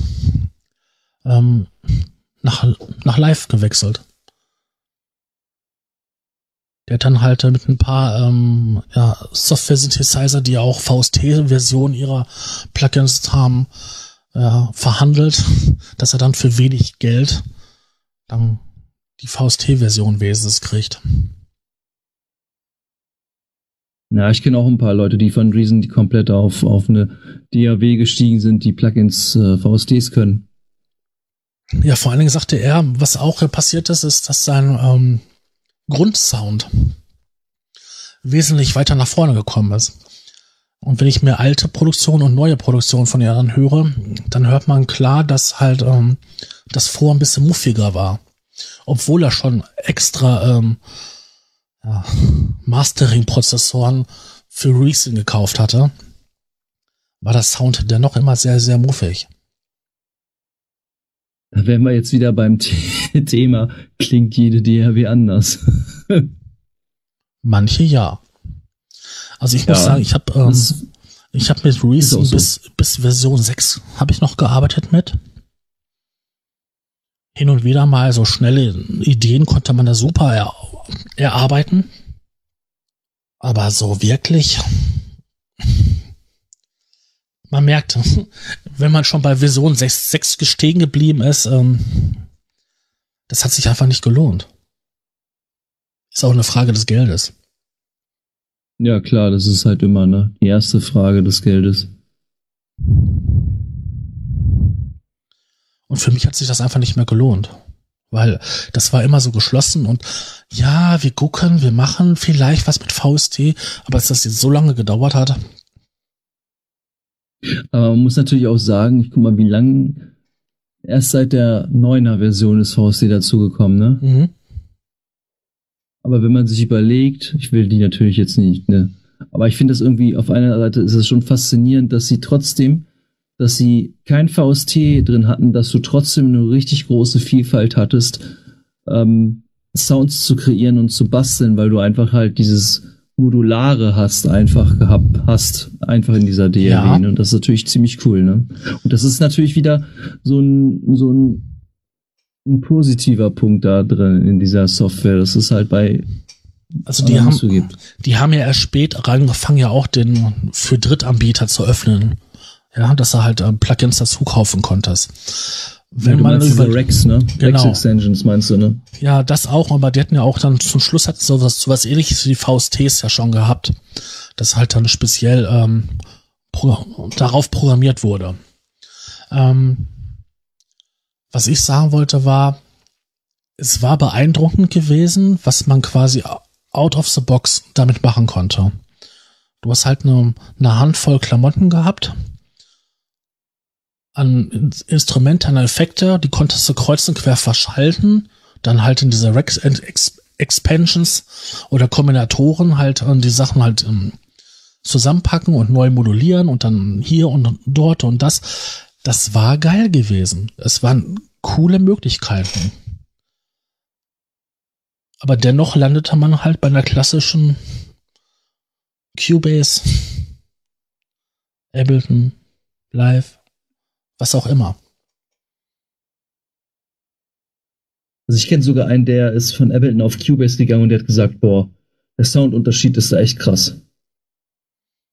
Ja, wie gesagt, dass der Cubase echt dass der Cubase da echt nochmal besser klingt. Und ein anderer Freund von mir, der arbeitet, der ist von Cubase auf Bitwig.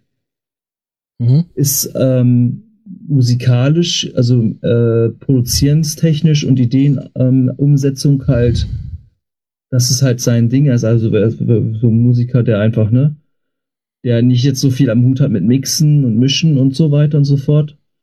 Hat aber dafür coole Ideen und die setzt er eigentlich auch ganz gut in, in Bitwig um. Aber er sagt selber, wenn du eine Gitarre aufnehmen möchtest in Bitwig, das kannst du voll vergessen. Das klingt nicht so geil wie in Cubase. Komisch, ne? Aber man könnte denken, ich bin, man könnte denken, ich bin Fanboy von Cubase. Kann ich gar nicht verstehen. Nein. Das meint man ja auch bei mir mit Yamaha. Also. Dabei war mein erstes Keyboard ein Casio. Hm. Tja. Casio habe ich gehasst, aber wir kommen vom Thema ab. nee, wir sind auch eigentlich so mit den großen DWAs durch. Das, was am meisten gekauft wird. Ja, Pro Tools kam, glaube ich, auch was, ne? Hatte ich gesehen. Also zumindest in Facebook irgendwie. Was, was da natürlich neu ist, keine Ahnung, aber. Pro Tools ist ja auch eine, eine ganz andere Liga, ne? Also. Wenn du nicht, wenn du da nicht gerade die Version hast, die jetzt äh, ohne Hardware läuft, zahlst du da verdammt viel Geld für. Naja, wenn du die native Version, die kostet glaube ich auch so um den Dreh wie, wie Cubase und, und die anderen Konsorten. Also das ist, vielleicht mag das ja was für ein Hans Zimmer sein, der dann 50.000 ähm, Ein- und Ausgänge braucht. Ähm, ich glaube, für den normalen Benutzer, der irgendwie 8, 16, vielleicht sogar 32 Ein- und Ausgänge hatte, der geht nicht auf Pro Tools.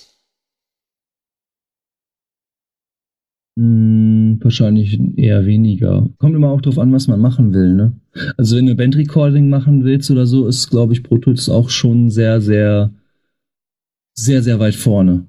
Also Cubase natürlich da auch, aber ich glaube, Pro Tools ist da noch ein bisschen weiter vorne. Könnte ich mir vorstellen. Ja, weil du irgendwie 5 Millionen Ein- und Ausgänge haben kannst. Wenn du, wenn du 80 Trilliarden an Geld hast. Ah, immer eine Geldfrage, ne? Ja, guck dir doch mal an, was so, was so große Studios, die dann mit Pro Tools arbeiten, was die da für Schränke stehen haben, wo die ganzen Module drin sind. Ja, das ist aber auch meistens auch Show, ne? Nee, ich meine, ich meine jetzt nur die Pro Tools Module für die ganzen Ein- und Ausgängen. Ja, ja. Das ist, ist schon nicht wenig. Nee. Ich meine, das ist auch kein Wunder, dass du dann halt, äh, wenn du ein Orchester aufnehmen willst und bei jedem Musiker drei Mikrofone hinstellen kannst. Deswegen, ich glaube, Pro Tools ist, spielt gar nicht mal so eine große Rolle. Also ich finde so viele Videos mit Pro Tools, wie auch Tutorials teilweise. Oder auch Ableton ist verdammt stark vertreten mit Tutorials, ist mir aufgefallen. Ja, du kannst, unglaublich. du kannst ja mit Live sogar ähm, ganze DJ-Sets fahren. Bereitest du dir ja, also vor? Ich meine, das machen andere DJs ja auch. Die bereiten den USB-Stick mit der Playliste vor. Die bräuchten endlich einen Club hingehen und nur Start drücken und dann würde die Playliste so runterlaufen. Sogar mit Automatisation, äh, mit den Federn und sowas. Das kannst du alles vorbereiten. Deswegen gibt es ja die ganzen neuen DJ-Sternchen, wo alles vorbereitet ist und die stecken einfach nur ein USB-Steckerchen rein und dann feuert der Rest, Rest aus der Konserve ab. Oh, ist ja auch praktisch, ne? Ja, aber so kann ich auch DJ. ja. So kann der, sogar meine Katze der, DJ. ja, das ist richtig. Also, das ist da. Aber äh, man kann sogar live dafür nutzen. Man könnte sogar rein theoretisch mit einem Plugin ähm, Cubase sogar dafür benutzen. Ja, wie gesagt, ein Kumpel von mir nutzt das ja mit Cubase. Also du kannst, kannst jede DAW dafür verwenden eigentlich. Also ob das jetzt ein Tractor DJ ist, ob das ein Logic ist oder ob das ein Bitwig oder ein Ableton Studio One Okay, vielleicht ein Pro Tools eher weniger vielleicht, aber die anderen DAWs doch, so Magic Music Maker und so, geht das ja auch mit. Aber was hältst du dann davon, so dass jetzt die Updates in gewissen Sprüngen ja, nicht gerade wenig Geld kosten? Das ist immer eine schwere Frage, weil äh, wir müssen ja auch von irgendwas leben, ne? Ja. Fühlst du dich denn unter den Druck gesetzt, dann quasi immer die neueste Version zu kaufen, weil du sonst Angst hast, dass, sag ich mal, wenn du jetzt zwei Generationen hinterherhängst, die, das nächste Update dann einfach so teuer wird? Also wenn ich da ehrlich bin, mir meine Nase fassen, würde ich schon sagen, ja. Weil es ist äh, dann doch echt was günstiger, wenn man es meistens gleich macht. Es sei denn, du bist ganz schlau und äh, du kaufst dir jetzt das neue Cubase-Update, wenn es jetzt bald rauskommt, aktivierst es aber nicht, sondern aktivierst es erst, wenn, wenn die 10er rauskommt und dann aktivierst du deinen neuen 5er und dann kriegst du nämlich ein Grace Parade Update und dann hast du es kostenlos. Ja, aber dann hast du aber, ein, dann hast du aber quasi ein Jahr lang Geld tot liegen. Und dann ist die Frage, ob sich dann halt dieser Sprung lohnt. Na, nicht, naja, nicht, nicht ganz ein Jahr. Also du hast zwar in ein Jahr vielleicht das Geld liegen, die 50 Euro, aber wenn du diese 50 Euro nicht bezahlst, würdest du ja automatisch für das Qubit Update von, sagen wir mal jetzt 9 auf 10, ja trotzdem deine 200 bezahlen. Weil ja. ein normales Update kostet ja, also das 5er kostet 50 und das auf große kostet meistens 99 Euro oder 150 Euro, je nachdem. Ich glaube, das letztes Jahr war es 99 Euro ja, zahlst dann 149 und bezahlst da in dem Sinne halt nur 50 Euro. Mhm. Und äh, hast dann aber die ganz große Version, hast aber natürlich das dann die Problematik, dass du mit der Software nicht arbeiten kannst. Richtig. Weil du dann halt natürlich warten musst, ne? Also ich kenne, es gibt auch Leute, die, die haben sich das Update gekauft, haben es dann noch nicht installiert und nicht abgedatet und äh, die haben natürlich jetzt den Genuss und können auf die große, auf die, auf die 9.5er gehen oder auf die, die später auf die 10er, je nachdem, was sie da haben, wie die es machen. Nee, aber ich bin schon einer, der die Updates eigentlich jedes Mal mitnimmt, weil ich mir sage, okay, hm, wird beim nächsten Mal Update ein bisschen, wird zwar da etwas teurer, wobei das ja so ein bisschen angeglichen wird. Die Leute, die das Update gekauft haben, bezahlen dann so roundabout 50 Euro weniger. Aber es ist halt schon blöd, weil äh, so ist halt, du kannst natürlich auch eins aussetzen, aber dann ist natürlich die Gefahr. Dass es teurer wird. Sehr, sehr, sehr groß, dass es richtig teuer wird irgendwann. Das ist natürlich auch eine Marketingstrategie. Aber ich finde das immerhin noch besser als ähm, so eine scheiß Cloud-Geschichte oder so eine ähm, Abo-Geschichte, muss ich ehrlich sagen. Ja. Ich kann mich noch dran ja erinnern. Ich kann mich noch dran erinnern, bei ähm, Propellerhead wie hieß das denn da? Rebees. Recycle? Rebees. Rebe. Ich hatte, ich hatte die Zweier. Rebird. Ich hatte die Zweier-Version. Und ähm, ehrlich gesagt, ich habe später das Crack runtergeladen. Warum habe ich mir das Crack runtergeladen? Weil man das immer. Weil wahrscheinlich besser läuft. Nee, weil man es immer auf den Sack ging, ständig die CD einzulegen, um zu gucken, und so kontrolliert, ob das halt mein, ob ich im Besitz einer echten Version bin. Ich habe quasi gekaufte Software da gehabt, habe aber einen Crack benutzt. Ja, das machen ja viele. Weil mir einfach diese äh, Kopierschutzmechanismen, die dahinter steckten, tierisch auf den Sack gingen. Und das ist ja so eine Sache, dass warum wird man als ehrlicher Käufer bestraft? Ähm, weil es Leute gibt, die halt geknackte Software verwenden. Ja, das ist eine gute Frage. Ich meine, wenn ich jetzt bei dir hingehe und dir deinen dein Kopierschutzstecker ähm, klaue, dann hast du erstmal ein Problem. Ja, dann habe ich ein großes Problem. Dann habe ich erstmal die große Rennerei. Richtig. Und Telefoniererei. Genau. Anzeige, dann mit, der, mit, den, äh, mit dem Auszug aus dem Polizeitagebuch kannst ja, du dich dann halt an Steinberg wenden und so weiter und so fort. Ja, mal gut, dass ich weiß, dass du nicht so schnell bist, dann kann ich dich noch einholen. das ist ein anderes Thema, aber ne? ja, das stimmt.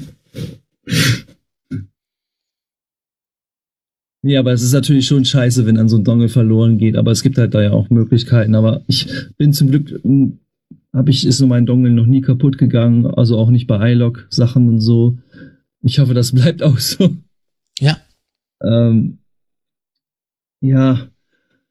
Klar wäre es am besten natürlich, sie würden alle ihre Software ähm, so ohne irgendwelche Lizenzschlüssel machen, weil dann ist auch der Reiz für die Cracker Groups einfach nicht mehr da, irgendwas zu knacken, weil dann läuft es ja sowieso sofort. Ja, aber irgendwas müssen die Firmen ja machen, um ihr geistiges Eigentum zu schützen. Ja, das ist halt schwierig, ne? Also. Weil es ist ja nicht. In, in, in, es ist ja nicht. Im Endeffekt, im Endeffekt nur so eine Hardware-basierende Hardware Geschichte, so, wenn du einen richtigen Schutz haben willst, so. Also ich behaupte jetzt, also der E-Lizenzer, der ist ja jetzt auch schon lange nicht mehr geknackt worden. Ja, stimmt. Gilt, glaub, gilt, glaub, gilt, glaube ich, da auch in der Musikszene so eins, so mit so, also unknackbar jetzt überhaupt, würde ich jetzt nicht sagen, aber eine, eine recht sichere Methode. Oder natürlich eine UAD-Karte, ne, die über diesen, die es über die DSP-Geschichte läuft und so, ne. Das ist natürlich auch ein teurer Dongle. Richtig, das ist einmal die Karte und dann die Software, die da drauf läuft. Ja. Aber da muss man natürlich auch sagen, sie entlastet natürlich auch deinen Rechner, ne? Das darf man auch nicht vergessen. Ja. Und über die Qualität der Produkte braucht man auch nichts zu sagen. Ja, die ist durchweg super. Ist mega. super geil. Aber ich finde, ähm, bei manchen Sachen ist, ist diese Schikaniererei, die man halt als ehrlicher, gekaufter Kunde hat, ja, doch schon ganz schön ätzend. Ja, das ist es.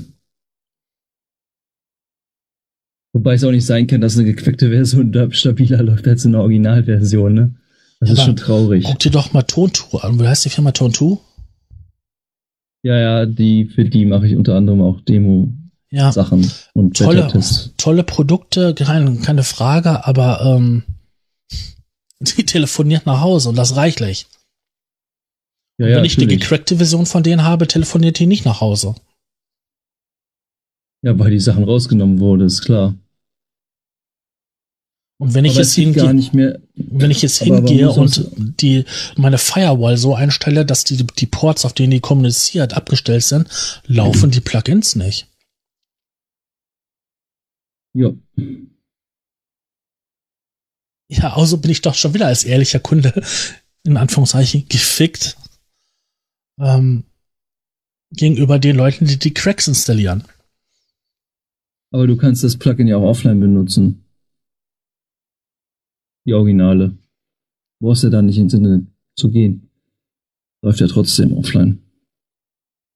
Eine Zeit lang. Nee, eigentlich die ganze Zeit. Nein, eine Zeit lang, glaub's mir. Ich habe es so nicht ausprobiert, weil mein Rechner ist eher im Internet die ganze ja, Zeit. Die Studio-Rechner sind heute eher die ganze Zeit lang im Internet, wegen den ganzen Updates und sowas. Aber du kannst eine Zeit lang kannst du offline sein. Ne?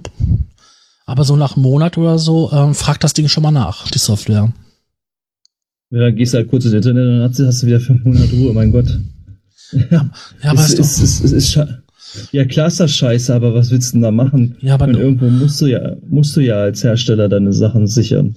Wer garantiert mir denn, dass da nicht andere Daten übertragen wird? Irgendwelches Nutzerverhalten und so? Also wenn du danach gehst, darfst du gar kein Internet benutzen, darfst du keinen Rechner benutzen, kein Handy mehr, gar nichts mehr. Du dürftest auch nicht mehr auf die Straße gehen, beziehungsweise in den Supermarkt gehen und irgendwas kaufen über EC-Karte. Das stimmt.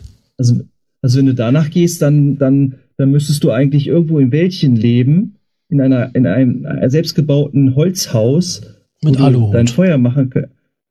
Zum Beispiel mit deinem Aluhut, wenn, wenn der dir steht und, und muss alle da ohne, ohne den ganzen Konsum. Ist einfach so. Also dann äh, ist das die bessere Wahl, wenn, da, wenn man dann halt. Ne? Ja, aber. Also wir sind, wir, wir sind heutzutage leider, es ist einfach so, wir sind heutzutage einfach alle Gläsern, ist einfach so. Nichts ist wichtiger als unsere eigenen Daten. Das ist leider. Ich leider. Bin, ich bin mal angefragt worden, ob ich jetzt nicht Lust hätte, bei so einem ähm, ja, VST-Entwicklung mitzumachen. Also quasi dann halt ein bisschen Sounddesign machen und ähm, bei der Entwicklung des Konzeptes, was man jetzt halt braucht und für die Synthesizer auf Samplerbasis und so weiter. Ne? Was für die Engine wichtig ist. Und das Interessante war gewesen, die Samples, die das Ding verwendet, wären gar nicht auf deinem Rechner gewesen. Die wären im Internet auf einer Cloud gewesen. Also wenn du dieses Produkt ja, benutzt oder so, hätte sich das Ding ständig die Klamotten aus dem Internet geladen. Ja, das ist halt, das wird auch später noch mehr werden mit der Cloud-Geschichte. Mittlerweile gehen, hier iLog geht mittlerweile auch so auf die Cloud. Also. Ja, ich weiß, Quark ja. macht das auch. Ähm, Roland auch. Roland macht, macht, Roland macht das auch. Und das wird, wird auch immer mehr zu Cloud. Das ist, ist, ist leider ein, ähm, eine Situation, die ich überhaupt nicht toll finde. So irgendwie, ich mag das lieber alles offline auf meinen Rechner installiert haben und ich möchte nicht irgendwie abhängig sein vom Internet, dass ich meine DAW, meine Software starte, äh, internetabhängig sein muss. Das ist, das ist natürlich richtig scheiße. Aber das Komische das dabei ist, halt ist die geknackten Versionen, die laufen alle ohne, ähm, ohne Internet. Auch da muss nichts aus dem Internet geladen werden. Ja, das ist richtig, aber dieses Konzept, was du da ja jetzt erzählt hast, ist ja ein Konzept, was ja darauf basiert. Und ähm, ich glaube kaum, ich meine, du kannst klar, wenn, wenn sie die Seite hacken und was weiß ich alles machen und sich die Sachen da alle runterladen, das dann alles in den Setup packen, dann hast du es natürlich alles offline, das ist klar, dann musst du es dir nicht runterladen. Ne? Da gibt es bestimmt ja, Mittel und Wege. Natürlich wird es da Wege geben. Das war damals mit Assassin's Creed nicht anders. Ne? Da muss, war lief das Spiel. Das war, glaube ich, eins der ersten Spiele, die online fähig sein wurde, online sein musstest. Und was hatten die da für Probleme mit den Servern? Und irgendwann wurde, haben sie die Server gehackt und dann haben sie einen Emulator dafür gebaut, damit du das spielen kannst offline, weil sich viele so beschwert haben. Ja. Ja, es ist halt, durch das Internet ist natürlich auch einiges, das ist natürlich ein schlechter Fortschritt in dem Sinne, aber was willst du halt machen? Du musst ja irgendwie deine Sachen schützen. Oder dein geistiges Geistiges Eigentum? Geistiges Eigentum, ja. Ja. Nee, das Projekt ist ja auch im Sande verlaufen, weil ähm, einfach die Übertragungsraten zu dem Zeitpunkt noch nicht so waren. Wie sie jetzt sind. Ja, man hätte, weiß was für dicke Anschlüsse haben müssen, um halt ja einfach mal nur durch die Precepts durchzusteppen. Was nützt das denn, wenn dann, sag ich mal, jetzt ein Sample irgendwie ähm, 10 Megabyte groß ist und das braucht drei Sekunden oder so, bis es da ist.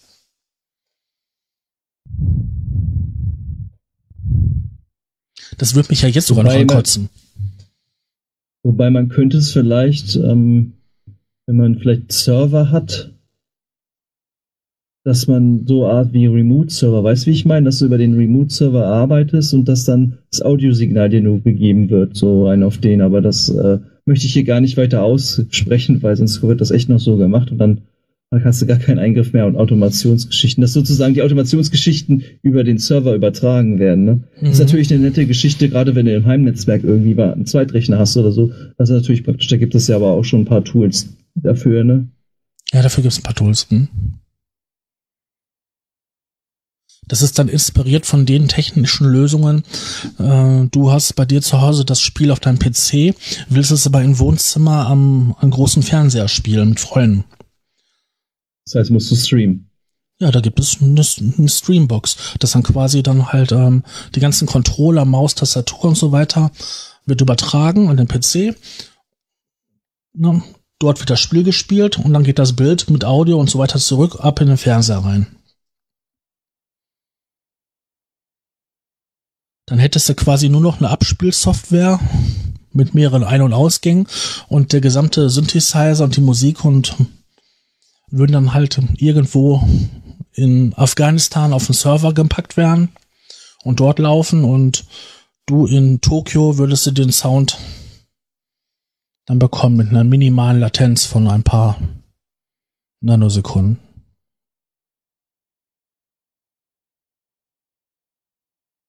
Also ich denke, es wird auch immer mehr in diese Richtung gehen. Also ja bei Windows ist es doch auch nicht anders. Ne? Also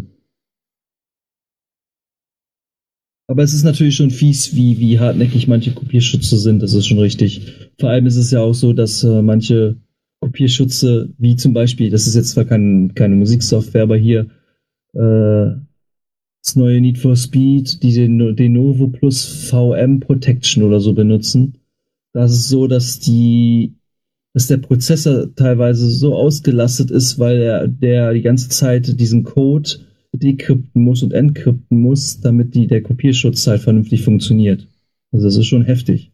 Ach so. Bitte kaufen Sie sich den Computer der neuesten Generation, damit Sie diese Spiele spielen können. Nee, also es gab ein paar User, die haben ähm, schon in der Demo-Variante, Demo-Version teilweise recht hohe CPU-Lasten gehabt, obwohl das Spiel gar nicht so viel Leistung braucht, beziehungsweise auch Arbeitsspeicher, ne? Also beim Freund von mir, ich hatte mir, äh, habe ich mir eine, eine, Demo halt über, über seinen Account zusammengespielt, also zusammen Geld getauscht, jeder. Jeder hat da so sein, sein Opulus gegeben für und dann äh, konnten wir dann halt das, die Demo spielen. Und ähm, bei ihm ist ihm aufgefallen, dass er halt, dass sein Arbeitsspeicher bis 12 Gigabyte hochging. Und bei mir war das aber nicht der Fall. Also es ist schon, ist schon, aber das ist halt bei vielen so mit den Kopierschutz-Dingern, gerade mit diesen neueren von, von, von EA und auch von, von ähm, Ubisoft und so, die sind teilweise ziemlich heftig. Also, Ubisoft, haben die nicht diesen Uplay oder wie der heißt? Ja, ja, genau. Ja, das ist auch so ein tolles Ding. Ja, das, das ist genau wie das Ding von, ist genau wie das von EA, das Origin. Ist genau so schlimm. Ja, das ist mal alles Software, was du dir auf den Rechner drauf packst und ein System zumüllst. Ja, die Software ist halt drauf, aber es gibt auch mittlerweile Plugin-Hersteller, zum Beispiel bei Softube ist es so, da hattest du ja früher, hattest du einfach, bist du auf die Seite gegangen, hast dir dein, dein, deine Sachen runtergeladen und fertig. Und jetzt musst du das auch über so eine, über die Cloud Globber machen, heißt die. Und da musst du auch diese Globber-Software installieren, weil sonst, wenn du die nicht hast, installiert dir überhaupt nichts. Das kannst du vergessen. Ja, super. Das ist natürlich auch scheiße. Das ist richtig scheiße, ja. Aber es gibt natürlich auch Trick, wie man dann halt auch das äh, offline speichern kann und dann brauchst du die Dings nicht mehr. Aber wenn du Updates machen willst, ne, dann muss die Software drauf sein, weil sonst kannst du gar keine Updates ziehen. Das ist ziemlich scheiße. Und dann verwenden sie noch iLog. Und dann verwenden sie ja noch iLog. Das ah, auch das dazu, auch noch dazu. Mhm. Das ist ja auch schön. Das ist dann so eine, so das Nonplusultra. Naja. Ja. iLog ist auch nicht, iLog ist jetzt, wird jetzt auch nicht mehr sicher sein, jetzt mit der Cloud, wenn die jetzt nicht richtig in die Cloud gehen und so. Ich glaube, da wird noch für manche Leute Freuden auftreten. ja, das glaube ich auch. Da wird man sich noch dran zurückerinnern, wie schön das früher war. dann sagen wir mal schon so, noch so zwei, drei Jahre zurück dass man den Computer anmachen konnte, ohne dass man gezwungen war, Internet zu haben und Musik machen konnte. Ja, wobei ich aber auch so ein Dongle gar nicht so, auf einer Seite wieder nicht so scheiße finde, weil du installierst die Software, hast den Dongle, dann installierst du den Dongle-Treiber, Dongle eingesteckt, installierst die Software, läuft sofort. So, das ist natürlich auch super, muss keine lästigen Seriennummer eingeben, wie oft hast du es, dass du bei manchen Softwaren ich meine, früher war das ja bei Native Instruments ja richtig schlimm mit den Seriennummern, ne? Ja, ganz fürchterlich. da hast du die Software gekauft und gleichzeitig noch das Crack runtergeladen, weil dann ging es einfach. Also diese Registrierung damals, die war richtig heftig schlimm, ey. Mittlerweile läuft das ja auch alles über so ein Account, der, wo halt dann auch alle deine Details gespeichert werden, was du für Plugins gekauft hast und dann kannst du dir runterladen und dann brauchst ja. du auch keine Nummer mehr irgendwie. Aber da haben, wir da, da haben wir wieder diesen Punkt. Als, ja. als ehrlicher Kauf-User. Bist du, bist du wieder gearscht, ja, das ist richtig. Dann schlag doch mal den Herstellern einen coolen Schutz vor, der sowas nicht braucht. Ja, das weiß ich nicht. Ich meine, die Produkte haben ihren Preis und wenn man sie nutzt, soll man den auch bezahlen. Es gibt aber einen Haufen Leute, die auch kein Geld dafür haben oder auch nicht einsehen, dass sie dafür Geld ausgeben sollen. Die holen sich die Sachen umsonst. Das, was sie umsonst holen können. Ja, aber das wird es immer geben. Das wird es immer geben. Richtig. Aber das Schlimme ist ja auch, ich hatte letztens, glaube ich, war das ein Bericht irgendwo gelesen, da, dass die Freeware-Software, die haben ähm, die ganzen Freeware-Software teilweise, diese ganzen Open-Source-Dinge, die haben teilweise auch, da gibt es extra äh, Entwickler die ähm, ihre Programmierer ansetzen, dann kostenlose Software äh, programmieren lassen und damit dann ausgespäht wird. Ne? Also es ist natürlich auch nicht schön. Ne? Ja, du meinst diese ganzen kostenlosen Giveaways. No. Ja, nicht nur die Giveaways, sondern auch wirklich diese freien Plugins, die du halt äh, FreeVST-Plugins. Ja, okay, ne? da habe ich das auch gehört, ja. Aber ich dachte, du ja, wolltest jetzt darauf hinaus, dass jetzt halt. Ähm nee, ich meinte, ich, nee, ich meinte damit eigentlich nur, dass ähm, teilweise Softwarefirmen, äh, VST-Softwarefirmen hinterstecken und solche Plugins für normale Free-Sachen ähm, machen, ohne, ohne deren Namen. Also ne, programmieren. Also die stellen Leute ein, die das machen für die. Mhm. Das ist schon heftig. Das ist schon, schon scheiße. Aber was willst du halt, man kannst halt eigentlich nichts, kannst halt nichts groß machen, ne? Also zumindestens habe ich keinen, kein, noch keinen Weg gefunden, was das vielleicht, was es ändern könnte, aber ist sowieso ein schwieriges äh, Thema. Ja. Wie war es jetzt gewesen bei äh, Ton 2 war das doch, äh, wenn du da die freie Synthesizer installiert hast, hast du jedes Mal die äh, gecrackten Synthesizer abgeschossen. Ja, das war bei Yuhi ist es aber auch so. Ach, die machen das auch? Ja, wenn du Yuhi alte Plugins hast, gecrackte und du hast eine neue Version von irgendeinem anderen Plugin. Von der freien, Zum Beispiel, ne? Du hast ein, Nee, noch nicht mal von der freien Original gekaufte. Ah, da ist das auch schon. Heftig. Mhm. Also wenn ihr, wenn ihr zum Beispiel eine Diva hast, die gecrackt war und du kaufst dir äh, jetzt eine Bazille, beziehungsweise auch eine, äh, eine Bazille, dann kann es passieren, dass die, die Plugins auch alle nicht mehr laufen. Ja. Auch nicht wobei schlecht. ich aber sagen muss, wobei ich aber sagen muss, unterstützt alle den URS Heckmann, weil der macht echt geile Plugins. Ja. Also den, unterstüt den unterstütze ich auch persönlich echt gerne. Ich kenne den, hab den persönlich schon mehrmals gesprochen auf Superbooth und so und das ist echt ein cooler Typ und ich mag auch seine Plugins, die, die klingen alle ziemlich, ziemlich geil. Verbrauchen zwar ein bisschen da oder mal hier ein bisschen mehr CPU-Leistung, aber die nehme ich gerne in Kauf für den Sound, bin ich ganz ehrlich. Also. Ja, die Diva war ziemlich hungrig. Ja, da haben sie natürlich auch mittlerweile optimiert. Klar, sie verbraucht trotzdem immer noch, oder, aber dafür hast du auch ne, einen schönen Sound. Dafür hast du einen schönen Sound, das stimmt. Ähm, was war noch gewesen? Hive. Ja, Hive habe ich auch. Jetzt kommt, äh, ich habe auch den Repro One, habe ich auch. Und das Schöne ist, jetzt kommt demnächst, äh, wird die Beta von den Repro 5, der Polyphonie ist, mhm. ähm, bald wahrscheinlich auf kvraudio.com äh, als freie Beta erstmal zur Verfügung stehen und äh, die Leute, die noch kein Repro One haben, die können äh, da sicherlich, wie es URS, Hack, URS Hackman das immer macht, äh, dass du da halt günstig, wenn die noch im Beta-Stadium sind, dann kannst du die Plugins recht günstig erwerben. Und, ja, das, ähm, das ist so. Ja, und es soll auch so soll sogar so sein, dass die, zumindestens was ich so gelesen habe in den Foren von KVR Audio, wo die, da sind ja auch die Hersteller und so auch drinne. Und äh, da haben die schon geschrieben, die Leute, die Repro One haben, die kriegen den Repro 5 umsonst. Oh, das ist cool. Ja, hat aber keinen Sequencer drinne. Mhm. Nee, ich muss sagen, aber dafür ist er Polyphon. Ähm, ein paar Produkte von denen habe ich auch. Nutze ich auch gerne. Und schon seit Jahren. Also wenn ich überlege, Zebra oder so, das nutze ich schon richtig lange. Ja, das Zebra ist auch. Also die Oberfläche ist ein bisschen, ja, da komme ich noch nicht so mit zurecht. Nein, die Oberfläche ist gewöhnungsbedürftig. Aber es kommt ja auch bald die 2.6.8er oder die also eine Vorgängerversion kommt auf jeden Fall noch, für, bis die Zebra 3 kommt, kommt und ähm, ja, also da gab es ja auch schon ein paar Screenshots auf der Seite.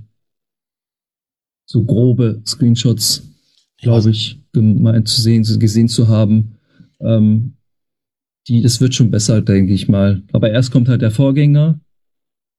Und ähm, also der, also nochmal ein, also noch kein 3.0er, sondern noch eine, ein Update dazwischen und die hat aber auch schon diese grafischen Geschichten und in Dreier wird dann wahrscheinlich noch ein bisschen mehr gemacht an der Engine vielleicht noch und was weiß ich. Da bin ich immer gespannt. Also ich ja, habe, wie gesagt, gespannt, also, den habe ich immer gerne genutzt und viel genutzt. Vor allen Dingen ja, fand ich auch 50.000 Presets für. Ja, einmal das und zum anderen, weil auch der Sequenzer sehr interessant war.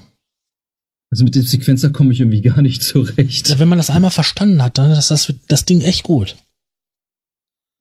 Dafür habe ich meinen Moog-Sequenz. ja.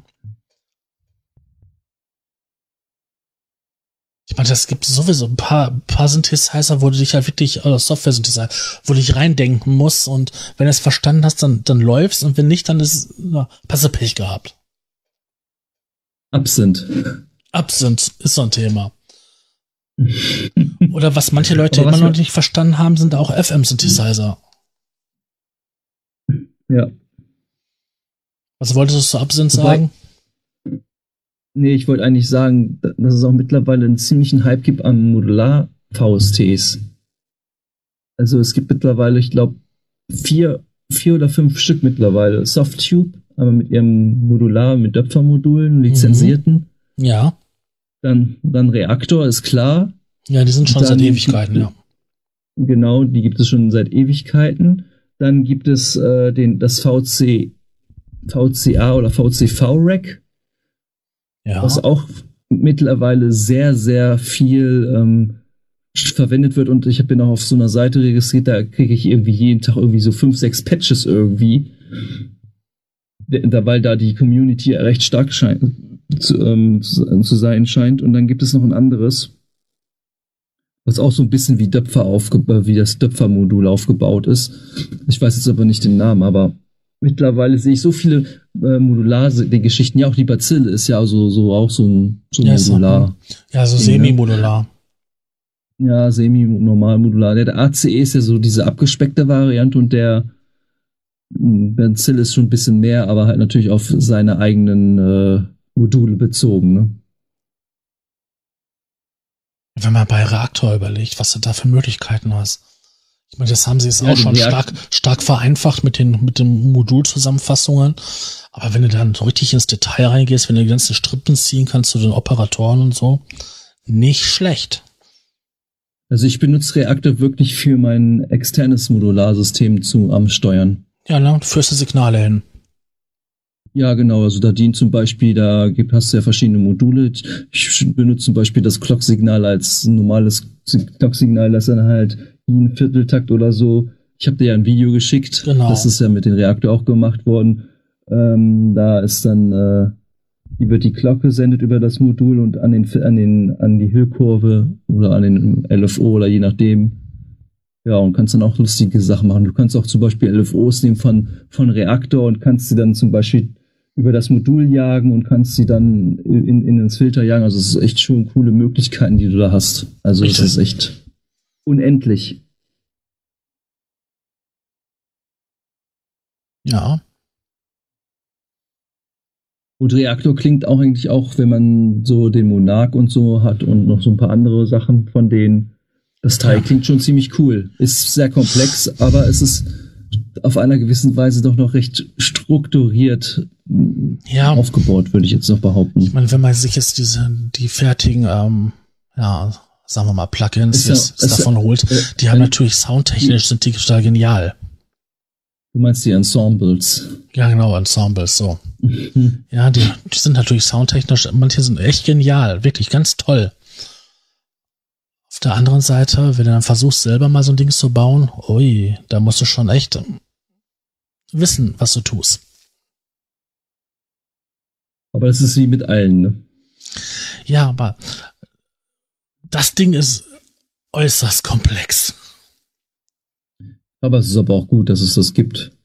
Ja, es ist halt äh, Software, die Hardware sein will. Und das ich bin auch ganz ehrlich, also ich bin auch ganz ehrlich, so von Native Instruments gibt es auch so zwei Produkte, die ich äh, am meisten nutze. Das ist der Kontakt und, und der Reaktor. Also die anderen nutze ich alle eigentlich gar nicht. Das sind für mich auch die Hauptprodukte, die, die auch äh, ständig benutzt werden.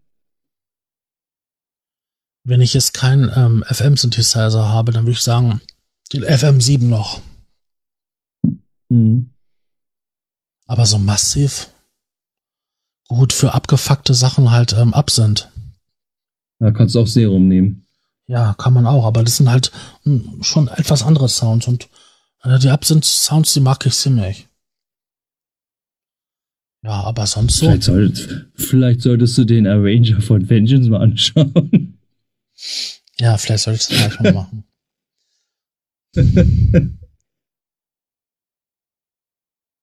Wobei ich echt, ich habe ein Problem mit dem Verein.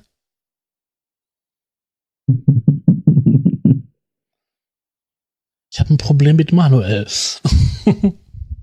ich habe da so meine ganz eigene Meinung über diesen Menschen. Aber das will ich jetzt hier nicht. Wort Manuel.